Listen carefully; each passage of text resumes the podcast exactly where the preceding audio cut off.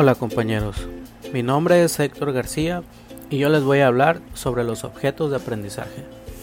Actualmente, en la era digital propia del siglo XXI, se han presentado cambios en lo social, económico y político, producto de la globalización. Las innovaciones tecnológicas forman parte de este paquete de cambios, particularmente en la educación.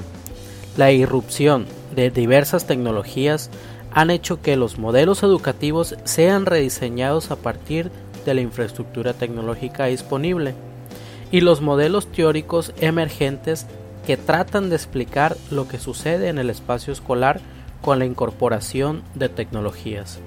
En la actualidad, los recursos digitales a los que se puede acceder se han ido incrementando paulatinamente en la medida de que esta evolución de las innovaciones tecnológicas es cada vez más frecuente.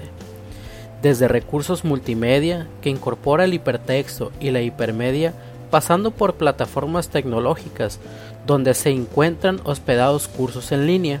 Sin embargo, los modelos de educación presencial emplean con mayor frecuencia recursos digitales que se originan en la educación virtual. Tal es el caso de los objetos de aprendizaje, que han tenido un recorrido histórico tanto para su conceptualización, pero principalmente en su diseño y aplicación.